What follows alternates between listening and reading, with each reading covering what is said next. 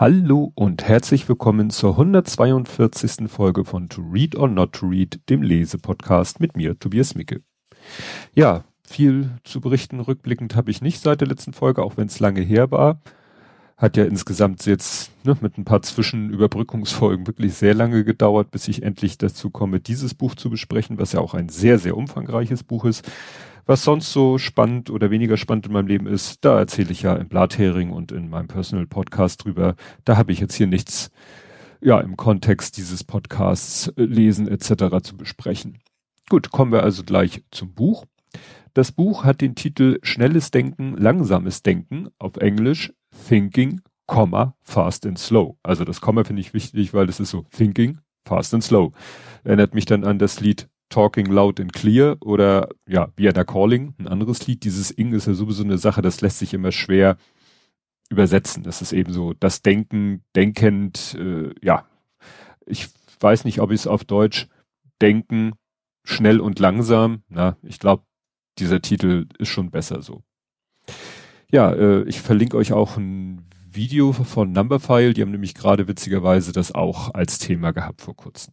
Erschienen ist das Buch am 25. Oktober 2011. Jetzt weiß ich gar nicht, ist es jetzt die deutsche Übersetzung, die von 2011 ist? Was habe ich denn hier? Ja, das ist äh, 2011. Nein, 2011 ist, äh, und hier steht deutschsprachige 2012, also relativ kurz danach. Genau.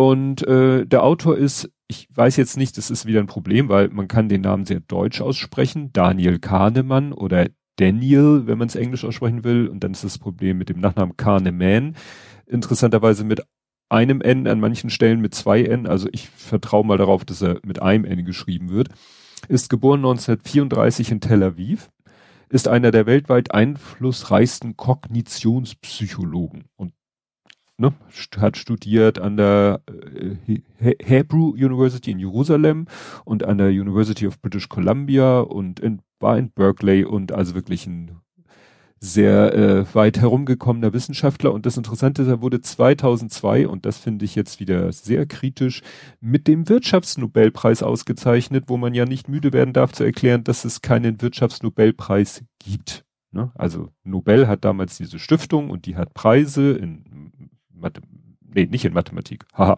bin ich beinahe reingefallen, Chemie und äh, so weiter und so fort und auch Literatur. Aber dann hat mal irgendwann sich eine Bank da sozusagen als Trittbrettfahrer hingestellt und hat gesagt, ah, wir machen jetzt mal auch einen Preis und äh, nennen den auch irgendwas mit Nobel, aber eigentlich hat er nichts, äh, naja, damit zu tun. Aber wird leider immer Wirtschaftsnobelpreis genannt. Das ist so, als wenn ich die Fields-Medaille, die den Mathematik-Nobelpreis nennen würde stimmt auch nur um Dreiecken. Ja, wie gesagt, der hat diesen Preis bekommen im Bereich Wirtschaft oder das, da gibt's nur den einen Bereich und äh, das Buch wurde dann zum Weltbestseller. Das bezieht sich halt auf diese Arbeit, für die er diese Auszeichnung bekommen hat. Ja, der Übersetzer, da lege ich ja auch Wert drauf, die zu erwähnen. Der äh, Übersetzer ist Thorsten Schmidt, da findet man wieder relativ wenig raus. Äh, geboren 1960 in Saarbrücken, lebt zurzeit in Regensburg und übersetzt Sachbücher aus dem Englischen und Französischen. Und da steht nämlich zum Beispiel auch in der Liste, äh, er hätte das Buch von Daniel, Daniel Kahnemann mit Doppel-N ins Deutsche übertragen. Also ist ein Beispiel dafür, dass gerne mal der Autor hier auch mit zwei N geschrieben wird. Ja, erschienen ist das Buch im Verlag Siedler, von dem hatte ich, glaube ich, vorher noch nichts gehört. Gehört auch hier, ist ein Pinguin drauf, also Pinguin, Random House Gruppe und so weiter und so fort. Das ist ja Ne, man landet ja immer bei einigen wenigen Verlagsgruppen bei Büchern. Ja, das Buch ist äh, ein Geschenk zum Nikolaus von meiner Frau. Also 2020, ne? nicht 2019. Das könnte auch noch passieren. Ich lese jetzt gerade ein Buch, wo ich überhaupt nicht weiß, wo das herkommt. Ja, kommen wir jetzt mal zum Inhalt des Buches. Es geht, grob gesagt, um System 1 in uns, ne, also ne, in uns drin, in unserem Kopf gibt es zwei Systeme. System 1, das ist zuständig für schnelle, spontane Entscheidungen und System 2 für langsame, wohlüberlegte Entscheidungen. Und was das für Auswirkungen hat im täglichen Leben und so, das ist nach Meinung dieses Autors, äh, diese zwei Systeme gibt und die in uns arbeiten, ja, das wird in diesem Buch beschrieben. Und schon ähm, gleich am Anfang geht es wieder um so ein, äh, ja, Psychotrick, der uns vielleicht auch ein bisschen bekannt vorkommt.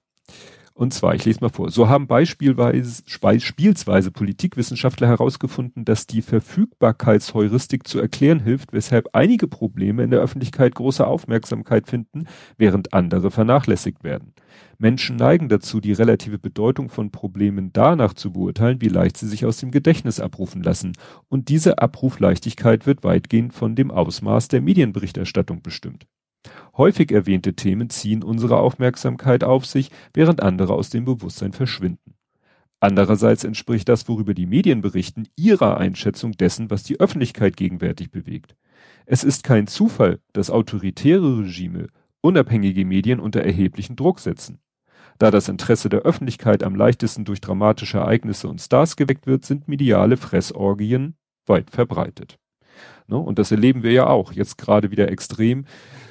Corona dominiert so ziemlich alles, dann poppt mal so ein Nebenthema auf, wie, sag ich mal, CDU-Korruptionsaffäre, dafür gehen andere Sachen dann, fallen hinten runter, wie, was weiß ich, Belarus, Myanmar, aber äh, man könnte immer noch tausend Themen finden, die eigentlich auch von Bedeutung sind. Es gibt ja diesen Begriff der Nähe, der dann eben definiert, wie, wie nah geht uns ein Thema, das kann was weiß ich, geografische Nähe oder auch ähm, ja, so, soziale Nähe, gesellschaftliche Nähe sein.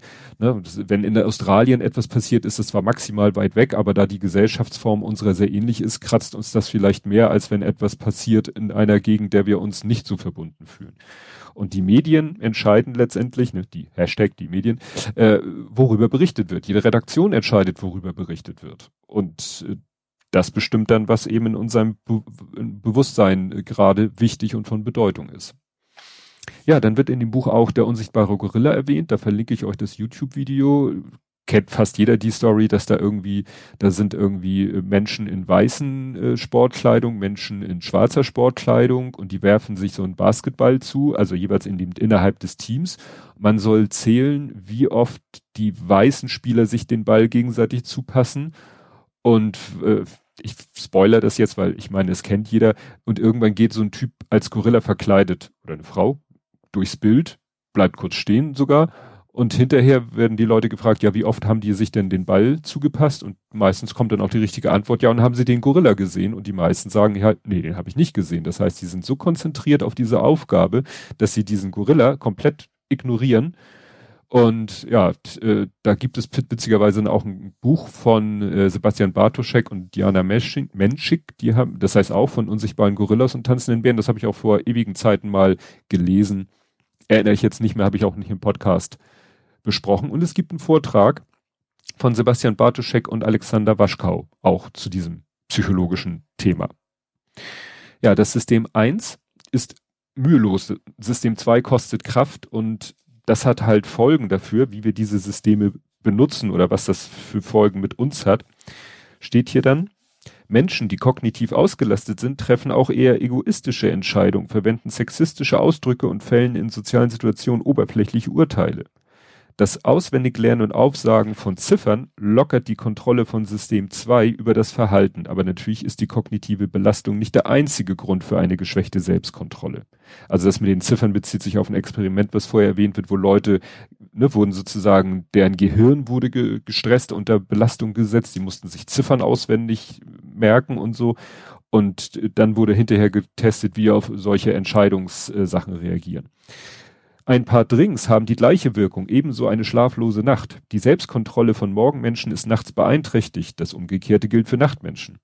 Wenn man sich allzu viele Gedanken darüber macht, wie gut man eine Aufgabe erledigt, beeinträchtigt dies manchmal die Leistungsfähigkeit, weil das Kurzzeitgedächtnis von sinnlosen und sorgenvollen Gedanken überflutet wird. Die Schlussfolgerung ist einfach. Selbstkontrolle erfordert Aufmerksamkeit und Anstrengung. Man kann es auch anders formulieren. Gedanken und Verhaltensweisen zu kontrollieren, ist eine der Aufgaben, die System 2 ausführt. Und das ist vielleicht auch eine Erklärung dafür, warum in gerade in unserer Zeit viel, viele Menschen sich dann so Verschwörungsideologien hingeben, weil das ist halt mühelos, das kostet keine Kraft. Da musst du nicht viel drüber nachdenken, du nimmst das einfach so hin. Ein berühmter Spruch auf Twitter in dem Zusammenhang ist halt auch, nach müde kommt doof. Und das deckt sich ja hiermit. Hat dann allerdings nichts mit Verschwörungsideologien zu tun, die sind ja nicht dauernd müde. Ja, dann äh, kommt hier auch die berühmte Rechenaufgabe vor, die ich vorher schon mal gehört hatte und trotzdem wieder falsch beantwortet habe, bis ich dann die Auflösung im Buch gelesen habe. Ein Schläger, also ein Baseballschläger, Tennisschläger, was auch immer, und ein Ball kosten 1,10 Euro. Der Schläger kostet ein Euro mehr als der Ball. Wie viel kostet der Ball?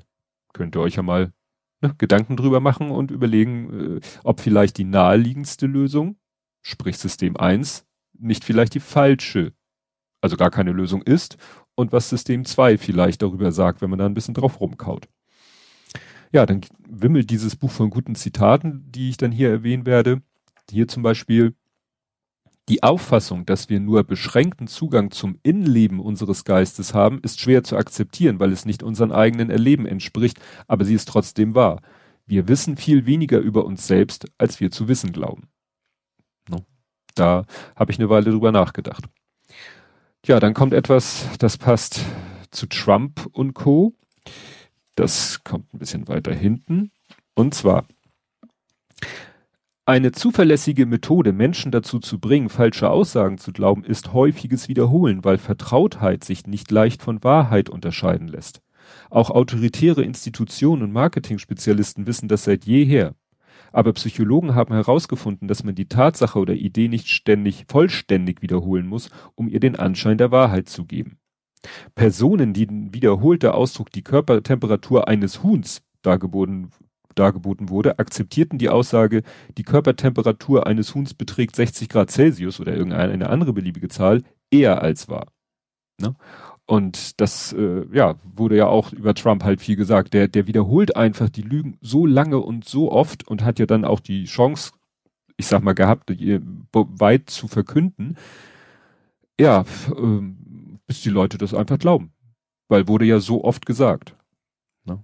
Oder jetzt wieder, die Folge heute wimmelt leider von Corona-Bezügen, auch so die Ausdrücke wie, die Schulen sind sicher. Ne? Es gab ja dann Diskussionen, immer sind es Infektionstreiber oder nur Infektionsorte oder äh, passiert da gar nichts oder mehr oder weniger und ja. Gut, ähm, ja, dann äh, dazu, zu Corona passt auch das Beispiel, was ich aber auch schon kannte. Da wusste ich dann auch die richtige Lösung. Das äh, Beispiel zum exponentiellen Wachstum nämlich der Seerosenteich. Ein Seerosenteich, äh, der eben, wo Seerosen wachsen, die ihre Fläche täglich verdoppeln. Und nach 48 Tagen ist der See komplett zugewachsen mit Seerosen. Wann, nach welch, wie viel Tagen ist er halb voll? Wie gesagt, den kannte ich schon, deswegen bin ich da nicht drauf reingefallen. Ja, nächster Corona-Bezug, äh, wildes Vermuten habe ich es genannt. Und zwar geht es hier, wie ja bei Corona auch so oft, um eine Studie. Eine Studie über die Häufigkeit von Nierenkrebs in den 3141 Countys der Vereinigten Staaten brachte ein bemerkenswertes Muster zum Vorschein. Die Landkreise mit der niedrigsten Nierenkrebshäufigkeit liegen überwiegend in ländlichen, dünn besiedelten und traditionell republikanischen Bundesstaaten im mittleren Westen, Süden und Westen. Also mittleren Westen, Süden und Westen. Was hat das zu bedeuten? So, und das ist eben auch so ein Beispiel. Ne? Da wird so, so ein Ergebnis präsentiert. Und dann wird halt überlegt, äh, was bedeutet das? Kann man da irgendwas draus herleiten und so weiter und so fort. Und das wird ja jetzt bei Corona auch viel, viel getan. Bestes Beispiel, hier Mutante B117. Da war dann die erste Vermutung, dass es sich besser verbreitet, weil die Virenlast höher ist, weil bei den Tests äh, wo Leute B117 hatte, hatte man beim Test festgestellt, die hatten sehr viele Viren. Herr Drosten, Dr. Drosten hatte in einem Podcast gesagt, das liegt aber auch daran, dass die Leute wieder sensibilisiert waren durch das Auftreten dieser Mutante und dann vielleicht bei leichten Symptomen schneller zum Arzt gegangen sind, früher getestet wurden als sonst. Und je früher man testet, umso höher ist die Virenlast. Die Virenlast nimmt ja dann auch wieder ab. Und wenn man erst zum Arzt geht, wenn die Symptome ganz schlimm sind, hat die Virenlast schon wieder abgenommen. Wobei er jetzt auch in einer anderen Folge, in der kürzt, äh, ich glaube in der letzten Folge gesagt hat, scheint doch wirklich so zu sein, dass der Virus die, also die Mutante wirklich die höhere Virenlast auslöst und nicht das verfrühte Testen. Aber ne, gibt halt verschiedene Erklärungsansätze. Wieder ein schönes Zitat. Die Welt in unseren Köpfen ist keine exakte Kopie der Wirklichkeit. Unsere Erwartungen bezüglich der Häufigkeit von Ereignissen werden durch Verbreitung und die emotionale Intensität der Nachrichten, denen wir ausgesetzt sind, verzerrt ne, deckt sich mit dem, was ich vorhin sagte, ne, was die Medien uns präsentieren und für wichtig halten, beeinflusst uns halt eben. Dann erwähnt er die Love Canal Affäre, verlinke ich euch einen Wikipedia-Artikel, da geht es irgendwie auch um, um Giftmüll, der irgendwo eingebuddelt würde und da über dann eine Siedlung gebaut wurde und dann die Leute krank wurden. Ja, und das erinnert mich natürlich an unseren hier in Hamburg, den Müllberg, der eine ähnliche Geschichte hat, die Deponie Georgswerder, wo ja auch, ja, der wurde zwar der Müllberg selber nicht bebaut, aber die ganze Umgebung war dann, wurde dann durch die, durch die Giftstoffe, die da ausgetreten sind, in Mitleidenschaft gezogen. Und auch da gab's halt, ja, Diskussionen, Studien und so weiter. Ja, dann geht es um äh, ja, sag ich mal, rational unbegründete Angst. Ne? Also nicht, dass die wirklich unbegründet ist, aber rational ist sie unbegründet. Und das ist ein Beispiel, was sozusagen auf mich dann ja äh, nochmal vielleicht zukommt, schon auch schon mal so war. Und zwar, ähm, ja, es geht eben um Risiken. Entweder wir ignorieren sie ganz und gar oder wir überschätzen sie maßlos. Dazwischen gibt es nichts. Jeder Vater oder jede Mutter, der die schon einmal aufgeblieben ist, um zu warten, bis die heran, heranwachsende Tochter ich finde, da kann man doch sagen, oder der heranwachsende Sohn, der die schon längst von einer Party zurück sein sollten, heimkommt, dürfte dieses Gefühl kennen. Vielleicht wissen sie, dass sie eigentlich so gut wie keinen Grund zur Sorge haben, aber sie können nichts dagegen tun, dass sich ihnen Bilder von einem schlimmen Unglück aufdrängen. Ja, und das kann, glaube ich, wirklich jedes Elternteil. Ich mache mir ja schon Sorgen, wenn meine Frau mal was ich fünf Minuten länger brauche, um von ihrer Joggingtour wiederzukommen, weil ich denke, ja, die könnte irgendwo, äh, sie, also sie joggt jetzt nicht durch die Pampa, aber sie joggt so früh morgens, da ist kaum jemand unterwegs und wenn die da irgendwie stürzt und, und sich irgendwie so verletzt, dass sie sich nicht mehr aufrappeln kann, tja, dann kriege ich das, weil sie hat auch kein Handy dabei, ne? Dann müsste sie hoffen, dass dann irgendwann mal ein äh, Spaziergänger, äh, Spaziergängerin vorbeikommt und sie da findet ich weiß, dass das ja auch extrem unwahrscheinlich ist, dass das passiert. Naja. Und mit, wie gesagt, Kindern, die irgendwie abends weg sind, ist es halt so ähnlich oder fast genauso. Ja, dann gibt es noch ein interessantes, äh, also es geht hier in dem Buch halt viel um Experiment. Es ist halt wirklich sehr wissenschaftlich und es werden Experimente und immer mit Menschenbeteiligung gemacht. Und ein Experiment fand ich sehr spannend, auch aufgrund unserer Geschichte. Da wurden Menschen in Kabinen gepackt, dass sie sich gegenseitig nicht sehen konnten. Und äh, es wurde immer reihum das Mikro für eine bestimmte Zeit sozusagen aktiviert und bei den anderen, die anderen konnten dann nur hören, konnten selber nichts sagen. Also es gab sozusagen keinen Rückkanal. Und es ging immer Reihe um und äh, jeder sollte irgendwas erzählen und der eine erzählte dann, und das war wieder der, der ins äh, Experiment eingeweiht war, der, der erzählte dann, dass er epileptische Anfälle, dass er die ab und zu mal hat. Und als er dann mal wieder dran war, hat er dann so so einen äh, Anfall akustisch simuliert und und äh, sozusagen noch gesagt, oh ich sterbe, ich sterbe. Und die anderen hörten das, konnten nicht antworten, konnten nicht rückfragen und irgendwann äh, und dann war halt auch seine Redezeit vorbei. Und dann war halt die Beobachtung, was machen die jetzt? Stürmen die jetzt aus ihren Kabinen und, und, und schlagen Alarm? Und das lese ich jetzt mal vor. Was glauben Sie, haben die Versuchsteilnehmer getan? Soweit die Probanden wussten, hatte einer von ihnen einen epileptischen Anfall und um Hilfe gebeten. Allerdings gab es mehrere weitere Personen, die reagieren konnten, so dass man selbst vielleicht ruhig in seiner Kabine bleiben konnte. Dies waren die Ergebnisse. Nur vier von 14 Teilnehmern reagierten sofort auf den Hilferuf. Sechs haben ihre Kabine zu keinem Zeitpunkt verlassen und fünf weitere verließen ihre Kabine erst lange Zeit, nachdem das in Anführungszeichen Anfallsopfer scheinbar Würgegeräusche von sich gegeben hatte. Das Experiment zeigt, dass sich Menschen ihrer Verantwortung Hilfe zu leisten entbunden fühlen, wenn sie wissen, dass andere denselben Hilferuf gehört haben. Und das kennt man ja leider auch so in der Öffentlichkeit, wenn da irgendwie, wird was ich, irgendwas passiert, zwei Leute streiten sich, äh, sagen wir mal, äh, in der Fußgängerzone, da sind zig Menschen, die das mitkriegen und jeder denkt immer, äh, ja, kriegen ja alle mit, wird sich schon jemand drum kümmern, warum ich? Ne? Das ist leider so. Ja, dann gab es sogar etwas, was zur, zur Causa GameStop passte. Ne? Hier das Geschichte mit den Aktienverkäufen rund um GameStop. Und da äh, schreibt der Autor, im Jahr 1984 besuchten Amos und ich mit unserem Freund Richard Taylor, Taylor eine Wall Street Firma. Unser Gastgeber, ein hochrangiger Investmentmanager, hatte uns eingeladen, um mit uns über die Rolle von Urteilsfehlern bei der Kapitalanlage zu diskutieren. Ich kannte mich so wenig mit Finanzprodukten aus, dass ich nicht einmal wusste, was ich ihn fragen sollte, aber ich erinnere mich an einen Wortwechsel. wenn Sie eine Aktie verkaufen, so fragte ich, wer kauft sie dann? Er antwortete mit einer vagen Handbewegung in Richtung des Fensters und gab damit zu verstehen, dass er davon ausging, der Käufer würde jemand sein, der große Ähnlichkeit mit ihm hatte. Das war seltsam. Was veranlasste eine Person dazu, gerade das zu kaufen, was jemand anders verkaufte? Was glaubten die Verkäufer zu wissen, was die Käufer nicht wussten? Und das finde ich so das ganze Thema Aktienhandel so auf den Punkt gebracht, ne? Weil es muss ja immer ein, wenn einer sagt, ich verkaufe, muss es eingeben, der die auch kauft, der ja der Meinung sein muss, die steigt in ihrem Wert. Naja, jetzt war es bei GameStop ja noch komplizierter mit diesen Leerverkäufen und so. Ja, manche Sachen, manche Ideen, die der Mensch dann so hat, sind dann ähm, unerwartet gut, obwohl sie sehr simpel sind. Man würde ja denken, so ne, schnelle, spontane Ideen sind vielleicht nicht so gut. Und da wird dann hier die Entstehung des, äh, da geht es um die Entstehung des Abgabewertes. Ähm, ich lese mal vor, aus diesen Forschungen lässt sich die wichtige Schlussfolgerung ziehen, dass ein flüchtig konzipierter Algorithmus oftmals gut genug ist, um mit einer optimal gewichteten Formel mitzuhalten und zweifellos gut genug, um Urteile von Experten zu übertreffen. Diese Logik lässt sich in vielen Bereichen anwenden, angefangen von der Auswahl von Aktien durch Fondsmanager bis hin zur Auswahl von Therapien durch Ärzte und Patienten.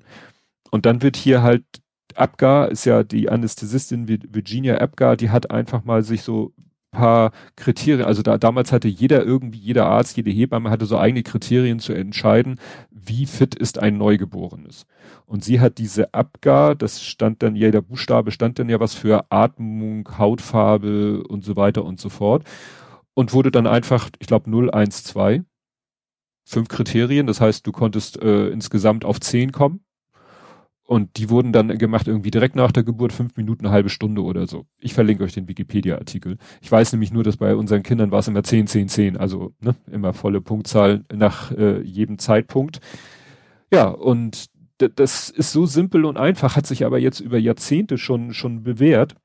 Und äh, vorher, wie gesagt, gab es da keine Kriterien und es darf halt auch nicht zu kompliziert sein. Also es geht jetzt nicht darum, bei dem Kind wird was ich einen Blutdruck zu messen oder so, sondern wirklich, was man schnell erfassen kann.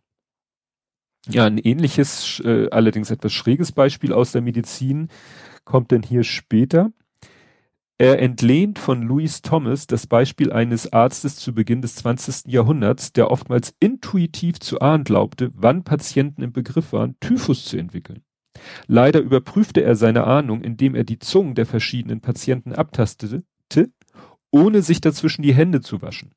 Als ein Patient nach dem anderen erkrankte, entwickelte der Arzt ein Gefühl klinischer Unfehlbarkeit. Seine Vorhersagen waren zutreffend, aber nicht, weil er über eine professionelle Intuition verfügte. Also das fand ich auch spannend, weil das erinnerte mich so an, auch so an manche Schwurbler-Argumentation oder Schwurbler-Logik. So nach dem Motto, er hat die Leute alle krank gemacht, weil er sie, bei allen, bei den Gesunden wie bei den Kranken, die Zunge angegrabbelt hat und sich nicht die Hände zwischendurch gewaschen hat.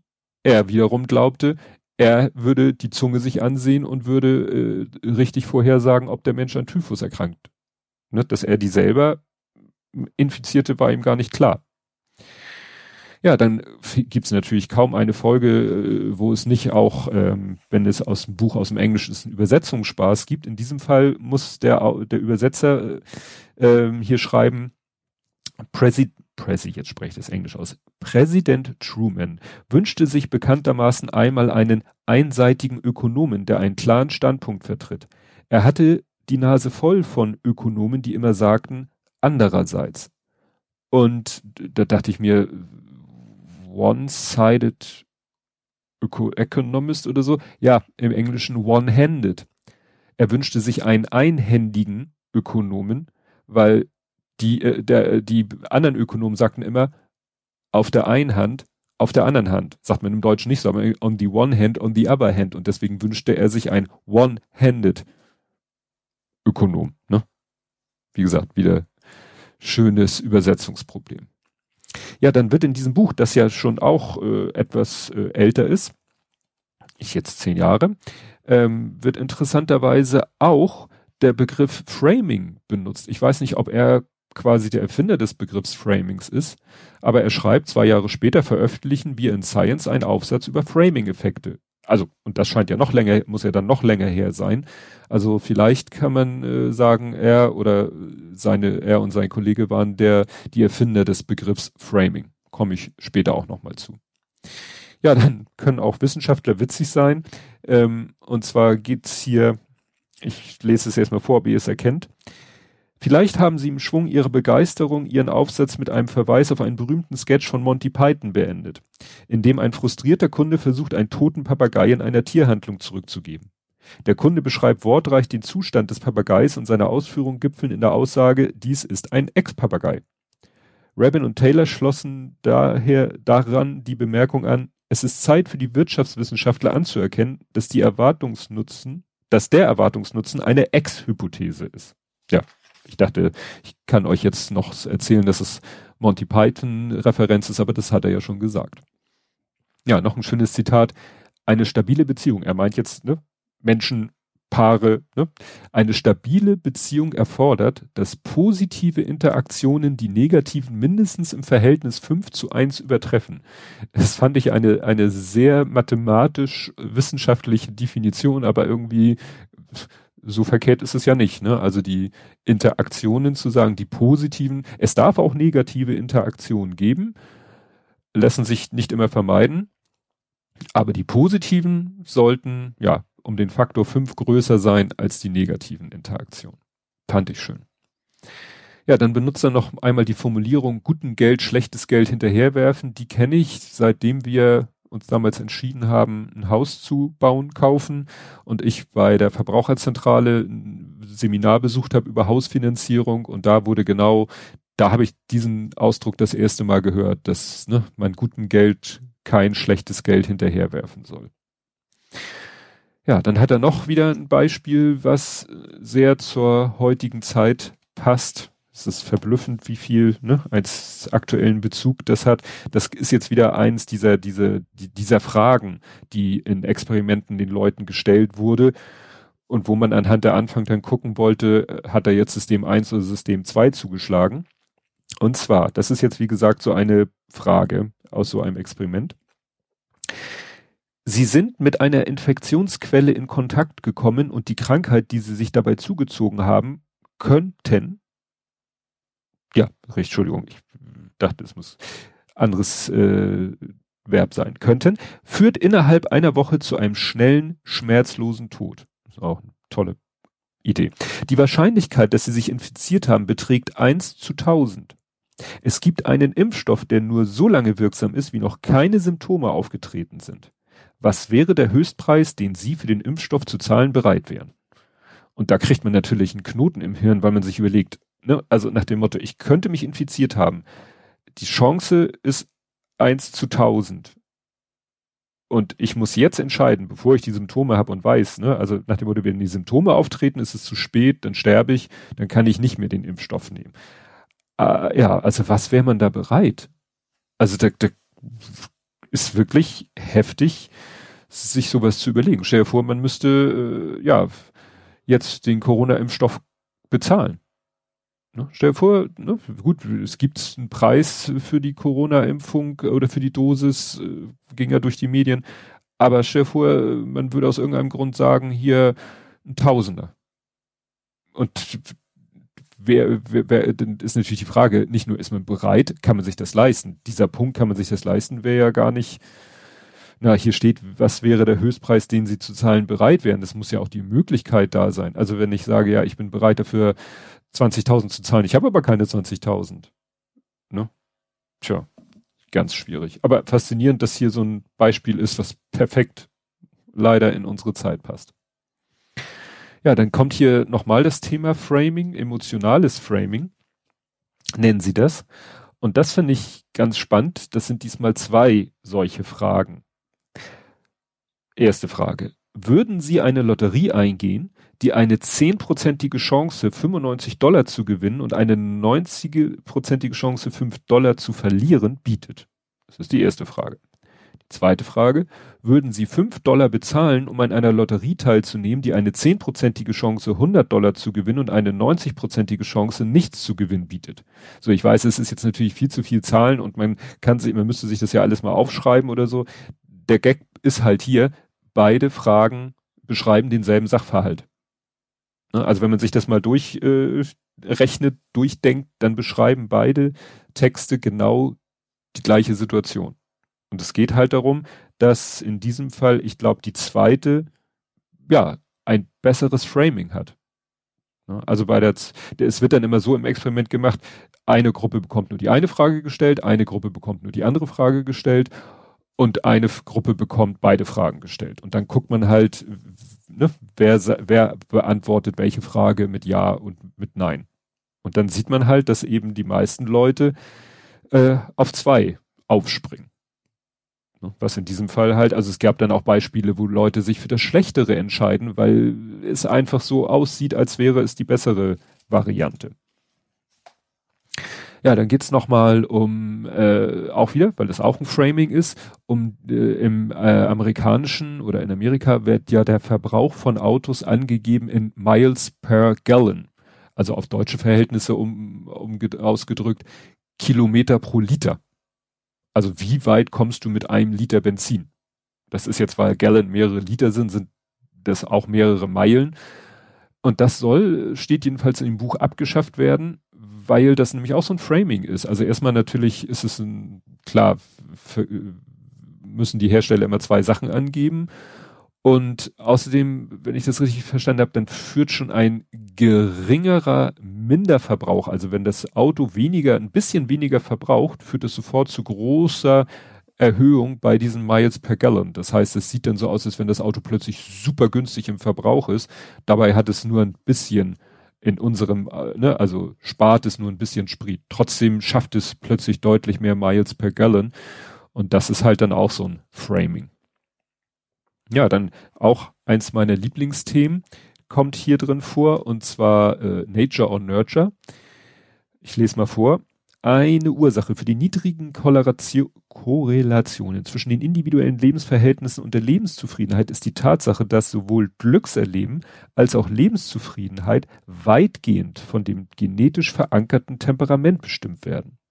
Eine Disposition für psychisches Wohlergehen ist genauso erblich wie die Körpergröße oder die Intelligenz, wie Studien über Zwillinge zeigen, die getrennt aufwachsen. Und da hat es bei mir sofort Alarm gemacht, weil ich gerade neulich äh, Wild Mikes äh, hier Ferngespräche mit Hoaxilla und so geguckt habe und die hatten da das Thema Vererbung und da ging es nämlich darum, dass eigentlich es so eine Zwillingsstudie gibt, die sich dann aber später als Blödsinn herausgestellt hat und ich weiß halt nicht, ob er sich auf die hier bezieht. Weil hier nämlich auch mal ausnahmsweise keine Fußnote. Das Buch ist, Buch ist eigentlich voll mit Fußnoten oder Endnoten und hier ist keine. Also weiß ich nicht worauf, aber er schreibt ja auch, wie Studien über Zwillinge zeigen. Weil wie gesagt, ich weiß, dass dabei, ich verlinke euch da auch das Twitch-Video, das erscheint dann später bei Hoxilla als Podcast oder noch später bei YouTube. Ähm, wie gesagt, war das Thema Vererbung, das hatte irgendwie den Titel so äh, ganz, ich, ich bin mal mutig und klicke hier mal kurz auf den Link. Das Thema waren, die haben ja immer so ganz witzige Themen. Äh, ganz die Oma, was vererbt sich in Klammern nicht. Ne? Also das war das Thema von dem Video, wenn ihr das mal bei Hoxilla oder bei YouTube oder bei den, ja, bei den Wild Mikes sucht. Weil ich auch nicht weiß, wie lange das Video bei Twitch ist. Twitch ist ja mehr so für live und nicht so für super lange Archivierung gedacht. Ja, ähm, gut, dann kommt ein Schlusswort, ein sehr langes, dann kommt noch ein Anhang, den, das ist noch ein weiterer Text, ich weiß nicht, ich glaube, das eine davon ist der Text, für den sie diesen Preis bekommen haben. Wenn ich es richtig verstanden habe. Es, es ist äh, ja, sehr, auf sehr hohem Niveau hat man vielleicht auch schon an den Stellen gemerkt, die ich vorgelesen habe. Am Ende kommt dann noch Dank und Anmerkung und ein Sachregister und ein Personenregister. Also es ist wirklich ein äh, Fachbuch. Ich habe schon halt sehr oft von diesem Buch gehört. Und ja, das fehlte quasi, das stand noch auf meiner Wishlist, bis meine Frau mir das geschenkt hat. Ja, und ich muss sagen, es ist wirklich spannend. Man erfährt halt viel so, wie, wie, wie ich äh, auch äh, im Untertitel dieser Folge sage, wir ticken nicht immer gleich. Ne? Es hängt von ganz vielen Faktoren ab, wie wir ticken. Es ist von ta tatsächlich von Tagesform abhängig.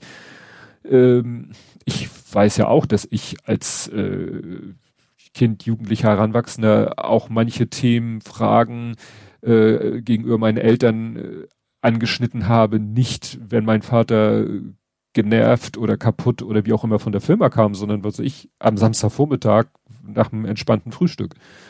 Ne? Weil dann schlägt vielleicht nicht System 1 zu, was vielleicht dann negativ wäre, sondern System 2, was dann vielleicht positiv in der Situation wäre. Ja, also wie gesagt, das Buch, ich habe es hier im Fazit stehen, Hard Stuff, inhaltlich äh, aber sehr erleuchtend. Problem war nur, deswegen hat es auch so lange gedauert, ich bin im Moment so dermaßen müde abends, ich lese ja abends nochmal vorm Einschlafen ein bisschen ich dachte, manchmal liegt's an dem Buch, weil es so anspruchsvoll ist und so äh, und auch sehr kleine Schrift, muss ich sagen. Also es ist auch als Handbuch ein Mörderschinken.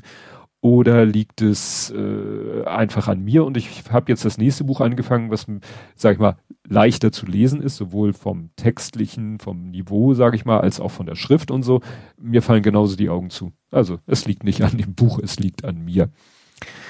Gut, das soll es zu diesem Buch gewesen sein. Ist ja auch schon lang genug. Ja, äh, Ausblick. Ich lese jetzt ein Buch, da geht es mal wieder um, also ich dachte mir, lesen wir jetzt mal etwas äh, für mich leichter verdauliches. Es geht nämlich um Mathematik. Ich hoffe, ich schrecke euch nicht ab davor, die nächste Folge zu hören. Ich habe auch gerade ein Buch äh, vorbestellt. Ich weiß aber nicht, wann das kommt. Über das will ich dann nämlich, wenn es kommt, auch zeitnah hier eine Folge machen. Ja, aber bis dahin gibt es als nächstes das Buch über Mathematik und bis die Folge erscheint, wünsche ich euch eine schöne Zeit. Tschüss.